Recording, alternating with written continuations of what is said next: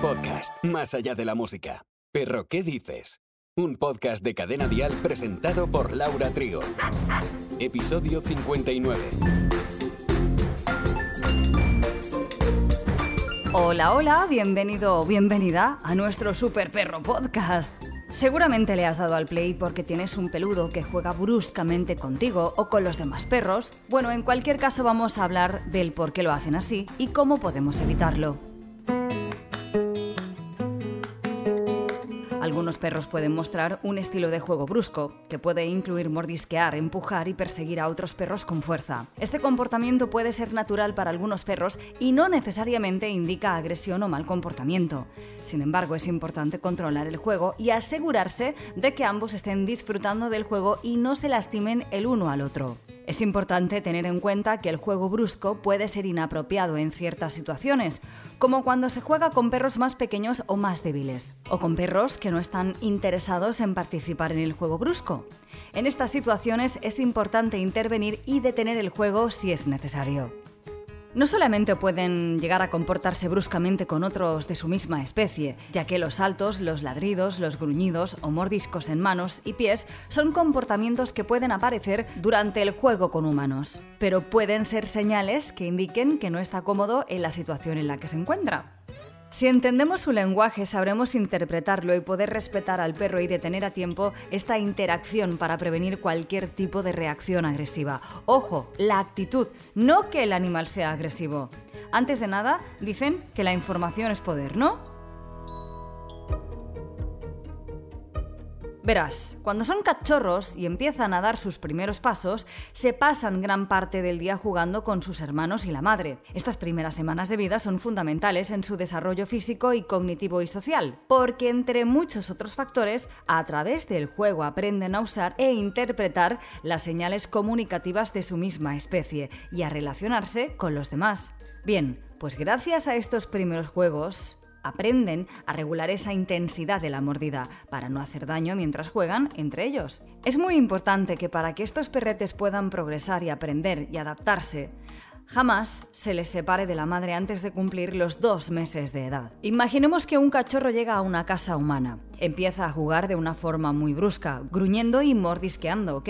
Bueno, ahora ya sabemos que esto es normal, no hay problema. No significa que el animal sea agresivo.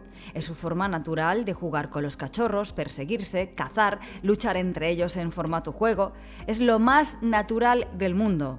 Hasta ahí bien, ¿verdad? El problema es que aunque el cachorro sea capaz de controlar estos impulsos y lo haga suave, a nuestra manera de recibirlo en nuestras manos no es lo mismo por tener mayor sensibilidad al tacto. Es por eso que hemos de enseñarles justo, mejor cuando es aún un cachorro, hacerlo de una forma más adecuada, si es que realmente nos hace daño. Todo lo que absorbe de pequeño va a influir directamente en el comportamiento de adulto. Hay varias causas que pueden explicar por qué un perro adulto juega de una manera más agresiva o brusca. Primero, que si nuestro peludo fue separado demasiado pronto de su madre, no se socializó correctamente y si le añadimos a que sus tutores no le enseñaron de pequeño a controlar su fuerza, es probable que nos encontremos con un perro que juega brusco.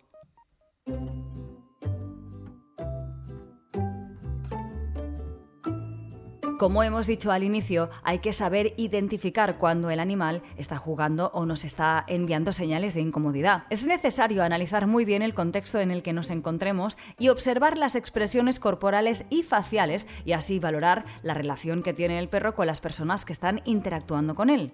Si el can está tenso o se encuentra amenazado, asustado o ansioso, o no tiene confianza con los humanos de su entorno, es poco probable que quiera jugar. En este caso puede que veamos señales que también aparecen en el juego, como mover la cola, saltar, enseñar los dientes, gruñir, pero cuidado, está emitiendo una intención distinta a la de querer jugar. Estas conductas se les conoce como señales de calma y amenaza, y no son más que intentos que hace para decirnos que no se siente a gusto y que por favor nos alejemos. Recordemos aquello de que un perro que mueve la cola no significa que siempre está contento. Evidentemente este tipo de señales no significan que el perro sea agresivo, solo se está comunicando con el resto. Si lo respetamos y no le castigamos y demás, no habrá ningún tipo de conflicto. Si actuamos al contrario, puede que el can termine marcando o mordiendo. Pero él o ella ya estaba avisando.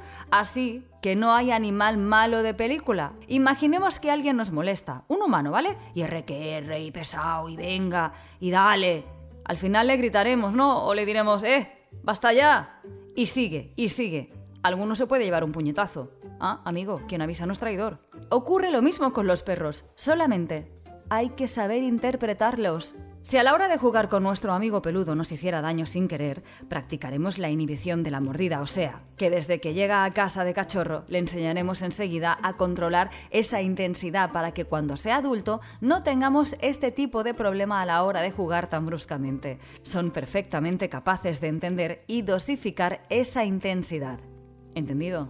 ¿Cómo enseñarle? Facilísimo. Perro, ¿qué dices? El podcast más animal de Cadena Dial. Lo primero que debemos hacer es intentar no jugar directamente con nuestras manos, para que comprenda que no son un juguete. Si el ímpetu y el juego llega a ser con una mordida con demasiada intensidad, no pellizquitos no, sino que duele, emitiremos un sonido agudo o podremos decir ¡au! Así le vamos enseñando que si se comporta de manera brusca la actividad se acaba. Dolor, paramos juego, seguimos al cabo de un rato. No hay dolor, sin problema, para adelante el juego. Jamás, y sobraría decirlo, pero bueno, castigaremos físicamente al animal, ni le gritaremos por su manera de jugar, puesto que solo se va a frustrar y va a perder esa confianza en nosotros y luego vienen los problemas. Ante cualquier duda o comportamiento que no sepamos solventar, acudiremos siempre primero al veterinario y después él ya nos derivará, si es necesario, un educador canino. Recordemos, como decimos siempre, que podría ser que el perro o perra tuviera alguna dolencia, patología, etc. Una vez descartado esto, entonces sí, experto en educación canina. No siempre se comportan mal porque estén mal educados, a menudo también sufren enfermedades o les duele algo y primero hay que descartarlo. No solo de peludos vive el reino animal.